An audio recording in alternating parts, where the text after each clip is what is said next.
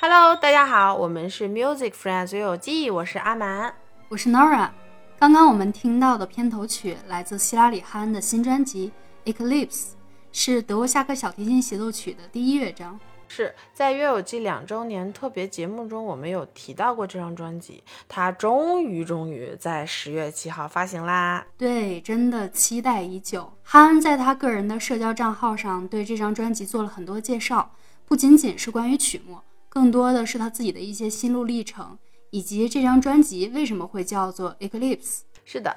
两周年节目录完那天，其实我们三个人聊了很久。亚当当时还跟我们分享他采访希拉里·哈恩的那个感受，他超激动的跟我们说，其实哈恩不仅仅是琴拉的好，他的文笔也特别的出色。在他的新专辑中呢，也有一段他自己写的介绍。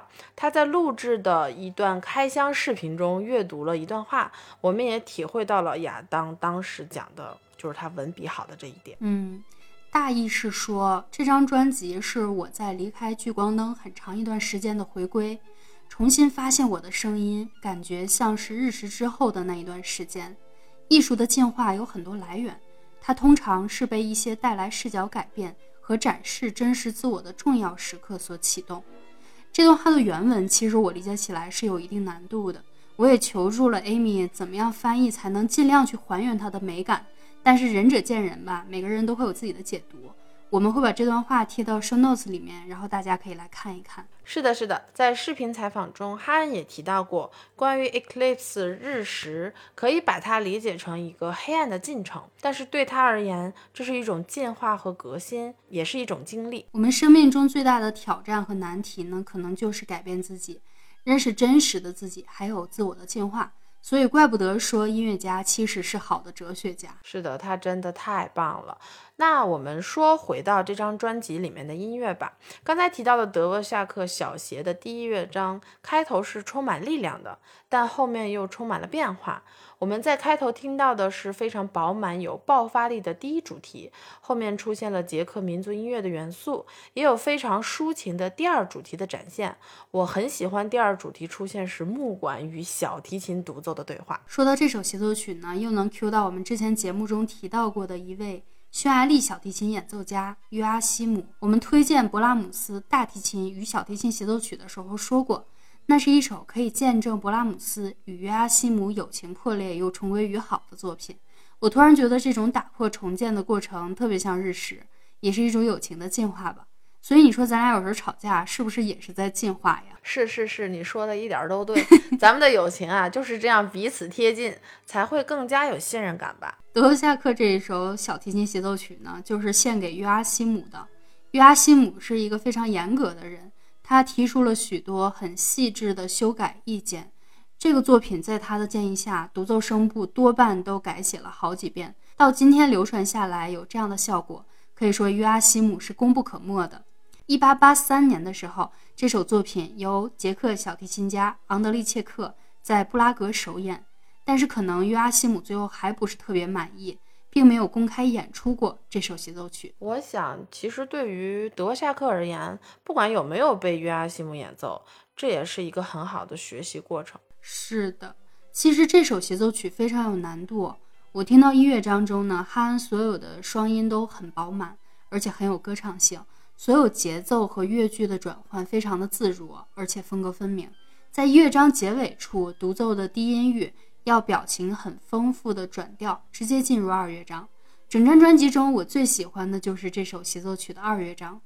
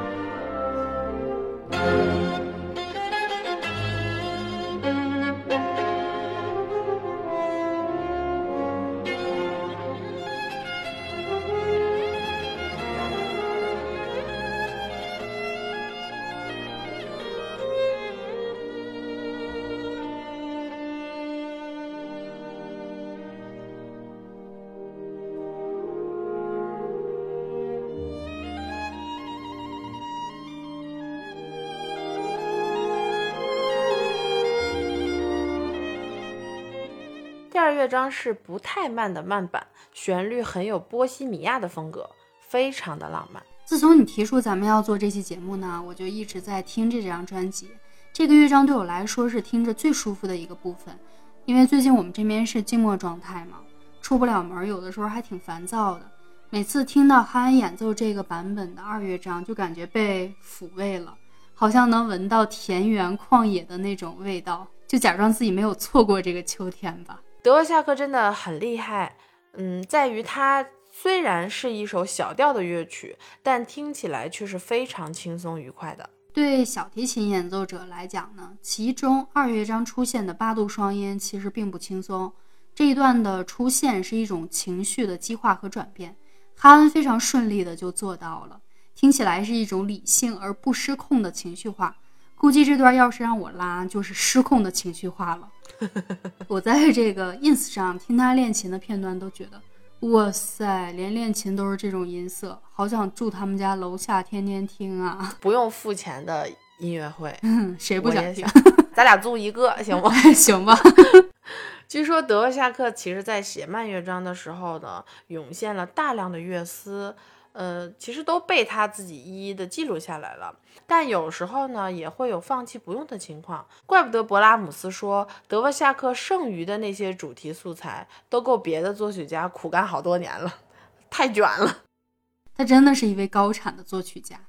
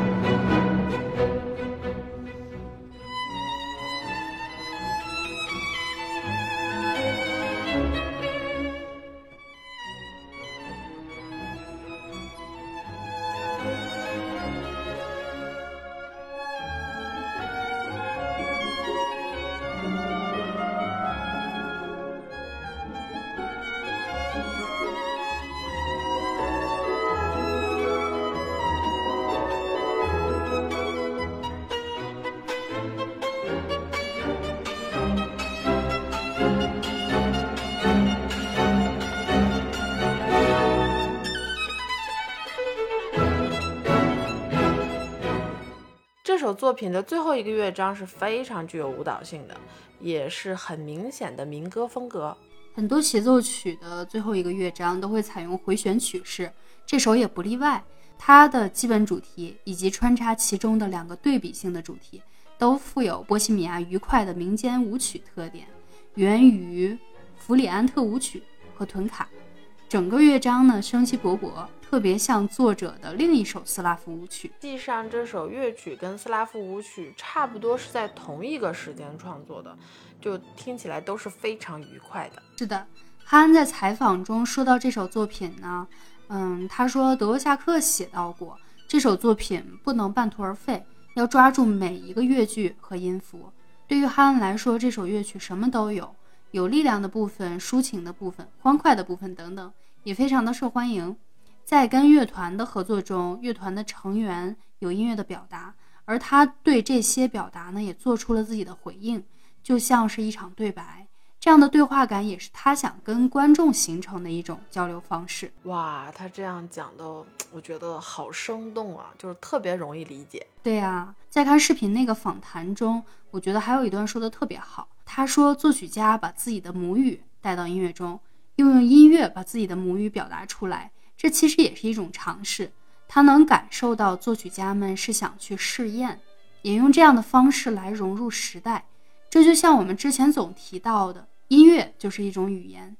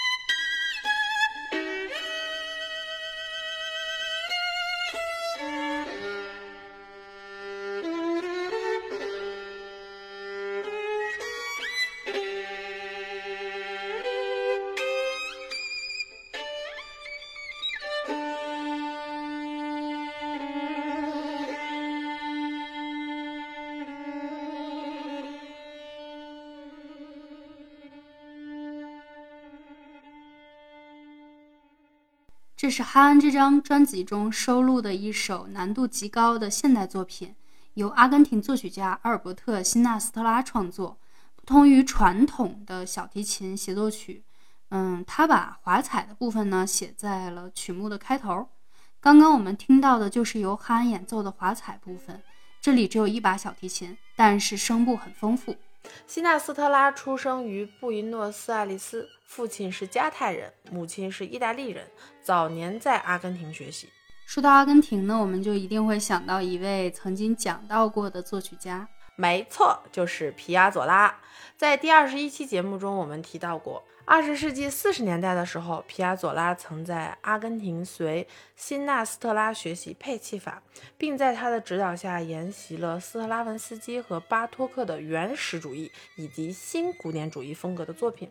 他还曾经启发皮亚佐拉说：“音乐是一门全方位的艺术。”辛纳斯特拉呢，是一位非常擅长教学的人。一九四五年的时候，他赴美师从科普兰。回国后发起组织作曲家协会，并在多所大学任教，可以说对阿根廷作曲的发展非常有贡献。一九七一年，他开始旅居瑞士。西纳斯特拉早期的作品其实受阿根廷民间音乐的影响非常大，富有舞蹈节奏和生活气息。而这一首小提琴协奏曲呢，创作于一九六三年，已经是他创作很成熟的时期了。就像汉说的，这更像是一种实验。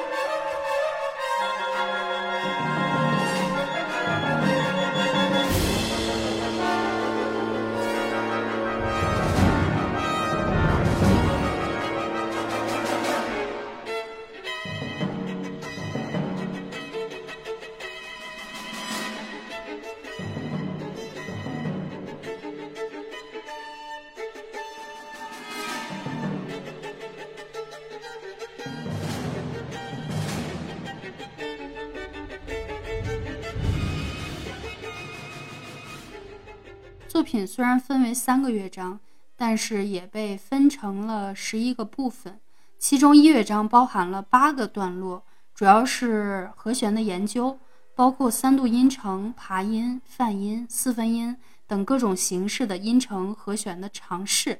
每个段落呢都有非常明显的，呃，突出一个种类的和弦。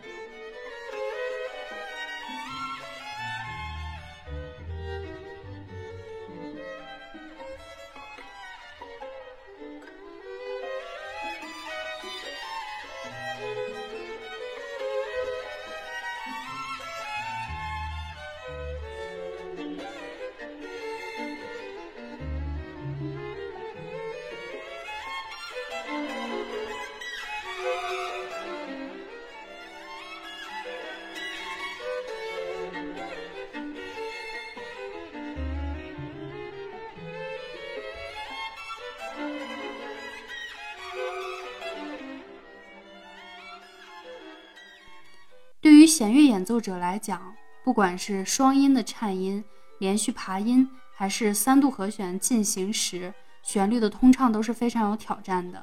哈恩非常擅长演奏巴赫小屋，而高级的巴赫演奏者呢，会让听众尽可能听到更多的声部在进行汇合、分开，就像小溪、河流与大海的关系。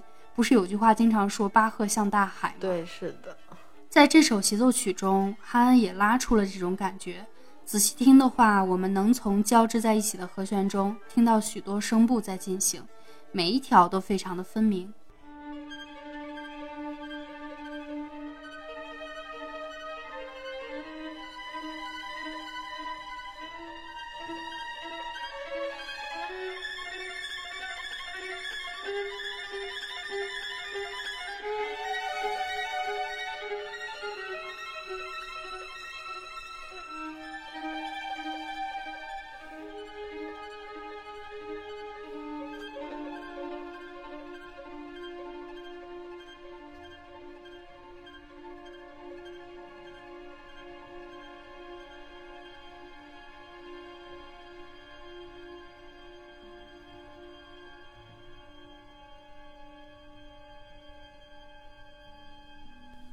我记得阿满演奏现代作品是非常早的。刚上大学的时期呢，我们还在乖乖拉亨德尔、泰勒曼、巴赫的时候，你就已经开始尝试现代派的作品了。在练习这类曲目或者说比较难的曲目的时候，你有没有啥方法或者心得呢？大学的时候，我的专业老师会开始让我们接触一些现代作品，与之同时呢，他也会让我们练习一些现代音阶体系和练习曲，帮助我们找音感。这个训练其实对我来说是非常有帮助的。虽然那个时候对现代作品呢，呃，我的想法就是和技巧画一个等号，所以会非常努力的去攻克它。但这几年听多了现代作品呢，就会发现其实对它有很大的改观。就像之前亚当说的，这是一种听觉的习惯，你听多了，理解力呢也会随之的跟着变化。是的，其实理念是需要更长时间的多方面的积累，嗯，但是有方法的练习也是能理解音乐的一种途径吧。我最近在练一首作品的时候呢，确实有一些关于练习方法的感触。有一段三连音，我每次重新练这首曲目的时候都会卡住。后来我尝试着打乱功法，把那一段用一音、两音、三音、四音连弓都练一遍。后来发现我每次两个音连和四个音连的时候都会卡。我也终于找到了这个卡住的部分，后来把这个两音和四音的连弓跟节拍器练通顺之后，这段果真就解决了。嗯，之前在练巴托克协奏曲的时候也是，不管是变功法、变节奏，都能非常好的解决一些困难的部分。所以我在看辛纳斯特拉这首曲目的时候，满脑子都在想，这得咋练呢？练下来得多费劲呀！当然，大部分的演奏技法其实都是由基本功在支撑的，就像你刚刚讲的，嗯，现代的这些音阶体系或者说练习曲，有一些这个特殊的技法是需要特殊训练的，所以我们还是要好好的练基本功，才有去挑战困难的可能性。是的，没有错。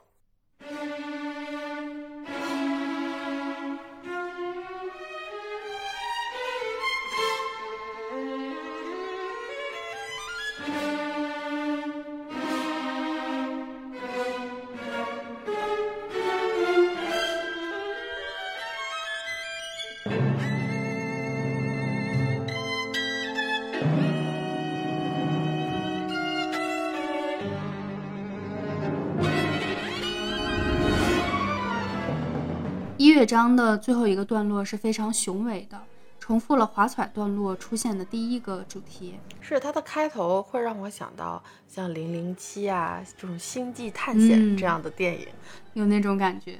到了第二乐章呢，就只有一个段落，叫做《二十二个独奏者的慢板》。这个名字真的好有趣啊！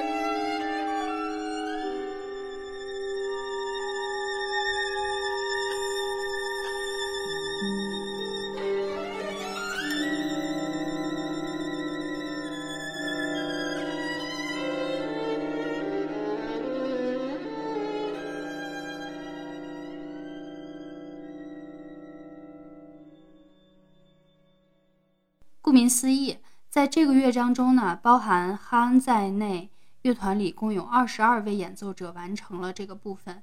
其中，弦乐、小提、中提、大提和贝斯都只有声部首席在演奏。管乐声部种类也非常的丰富，没有出现在同一音域的同一种乐器。比如说，巴松声部用了一支巴松和一支低音巴松；单簧管声部呢，分别用了降 B 管、低音单簧管和小黑管。其中打击乐声部也非常的丰富，我真的对定音鼓打三连音是完全没有抵抗力的。在第三乐章的开头呢，也是从丰富的打击乐声部开始的。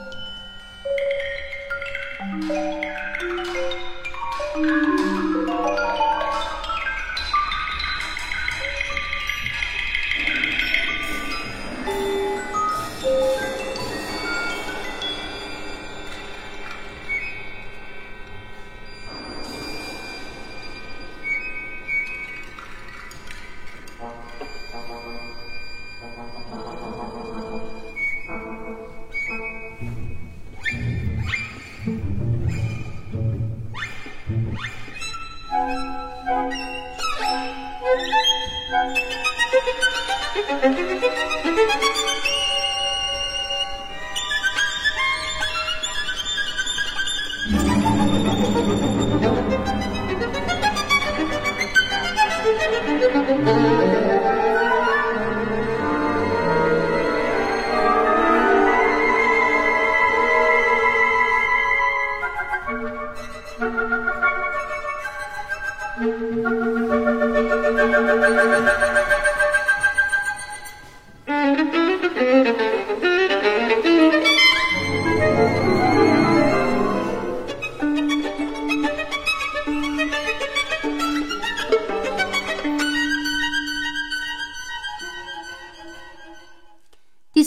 章由两个部分组成。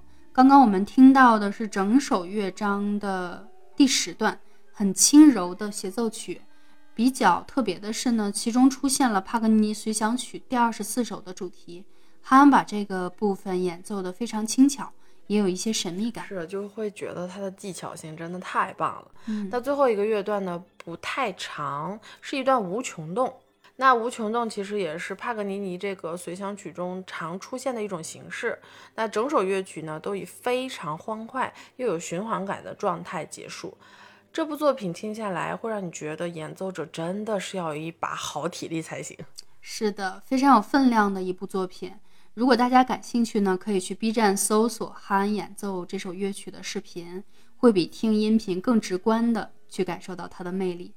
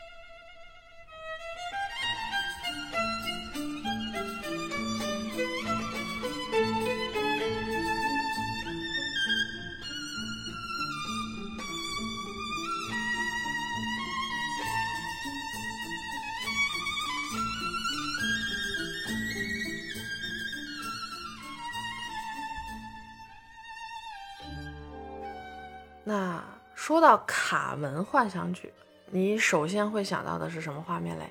我能想到一袭红裙的卡门和穿紧身裤的斗牛士。我先想到的呢，会是《交响情人梦》中的青扬。啊，我记得特别清楚，他在里面，呃，演奏这首乐曲的时候，那个指挥大师给了他一个镜头，他走进了音乐厅，感觉那个时候，青扬的生活轨迹都发生了一些变化，他又可以出国了。嗯，呃，又 Q 到了我们之前的节目《交响情人梦》那一期。对他真的是可以一直串到我们的第一百集的一部电视剧。哈恩之前在预告中提前就放了第三和第四部分。那说到萨拉萨蒂的《卡门幻想曲》呢，是根据比才的歌剧《卡门》中的几个主题改编的。我们刚才听到的这一部分呢，就选自第三幕和第四幕的间奏曲《阿拉贡舞曲》。这一部分小提琴需要在 G 弦的高把位演奏主题，哈恩的音色呢非常醇厚有力，就像女中音的声线在娓娓道来。阿拉贡舞曲是非常具有西班牙特色的舞曲，我很喜欢里面那个 trill，就是颤音的那个部分。但是哈恩演奏的总体速度都不是很快，反而有一种揭示了卡门最后结局的那种感觉。嗯。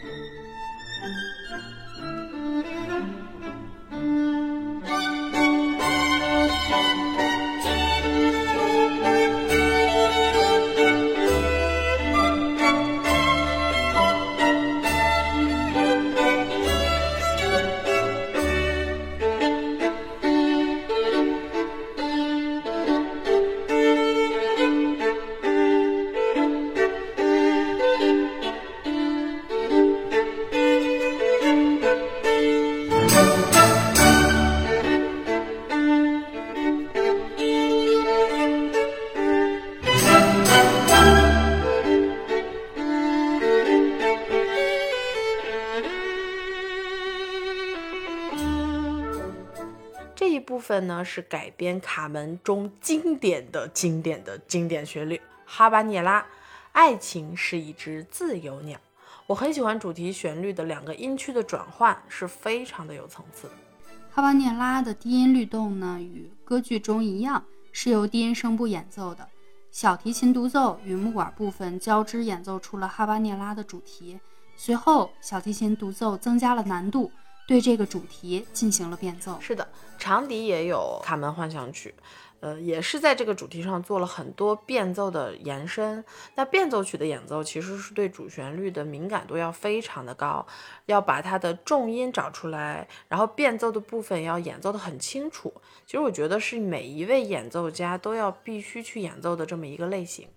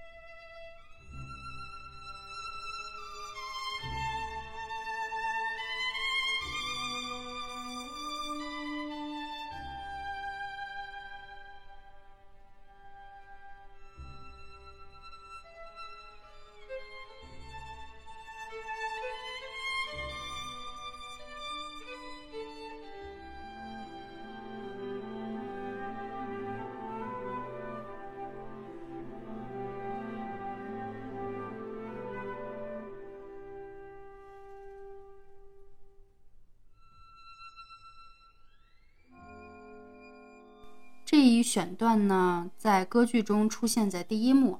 卡门与女工们打架，他划伤了女工的脸，被警察逮捕。当警察询问的时候，他就唱了这一段旋律。是的，祖尼卡和唐和塞问他为什么要打架，他就啦啦啦啦啦哼唱了这段旋律。他们就说：“我问你话呢，没让你唱歌。”是不是感觉是来自了官方的吐槽？我非常喜欢这个时候这里面的卡门。小提琴呢，分别用高音域、低音域、泛音来演奏了这段旋律。哈恩演奏的这段泛音呢，让我想象到是卡门在哼唱。随后，祖尼卡让唐赫塞带卡门收监，他去拿逮捕令，也就随之出现了另外一首经典的曲目，在塞维利亚的老城墙边。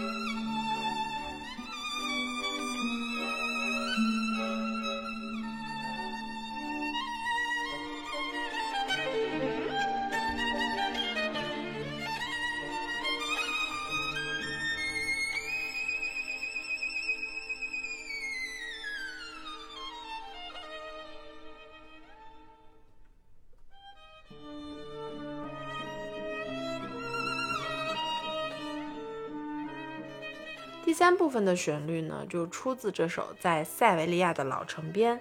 卡门对着唐和塞唱了这首歌曲，风情万种的向唐发出了信号，而唐呢就接受了这个爱情的命运。三拍子的旋律特别容易让人想到舞蹈，整个弦乐声部的拨奏伴随着旋律，让小提琴独奏的旋律听起来更加的流畅和活跃。其实我们可以发现，萨拉萨蒂选的这几个主题都是卡门这个角色非常经典的主题音乐。去听歌剧版本的话呢，能更加感受到他们载歌载舞的那种欢乐的氛围。呃，这几个部分其实用小提琴演奏啊，你会感觉到用小提琴演奏弦乐的这个特殊的音色呢，会让人觉得更坚韧，也更加有力量感。是的，萨拉萨蒂其实特别擅长写小提琴的炫技的曲目，但是又不失旋律性。呃，像我们非常熟悉的《流浪者之歌》。木屐舞曲都是他的作品，是的，呃，包括这部《卡门幻想曲》呢，也非常的精彩。希望有时间我们可以来讲一讲关于他的一些作品。那今天呢，我们和大家一起欣赏了憨的这张新专辑，希望大家可以多去收听和支持他的这张专辑。那大家可以在 Apple Music、啊网易云和 Spotify 都可以听到这张专辑。他在自己的社交网站上录制了专辑的介绍和开箱视频。对，我觉得他这个举动真的是太 nice。嗯，在某个橙色软件上呢，可以找到代购来买 CD 版或者黑胶唱片。呃，DG 官网上也可以直接买得到，但是到国内的这个邮费呢，真的超级贵，差不多还能再买一张专辑了。我是真的被他录制的那个限量版开箱视频诱惑到了。里面有他的明信片和签名照，而且每一张照片都好好看呀！开箱视频中，他跟他的几内亚猪一起出镜，真的超可爱。就那只猪一直在吃胡萝卜，然后咬他的夹克，我觉得，哎呦，就很生动，好逗啊！是的，是的，我太喜欢他那几张照片了，然后就让 Amy 帮我买了一套这个。大礼盒，但是我可能要明年才能收到了。没事，明年你收到的时候呢，你也可以再录一个开箱视频。好的，不管怎么样，我是非常替你开心的。四舍五入呢，等于你有了就算我有了，哈哈哈哈！哈什么呀？你这个 你这个心理挺不错的。那我们今天的节目就到这里啦，大家一定要去收听他的专辑哦，拜拜，拜拜。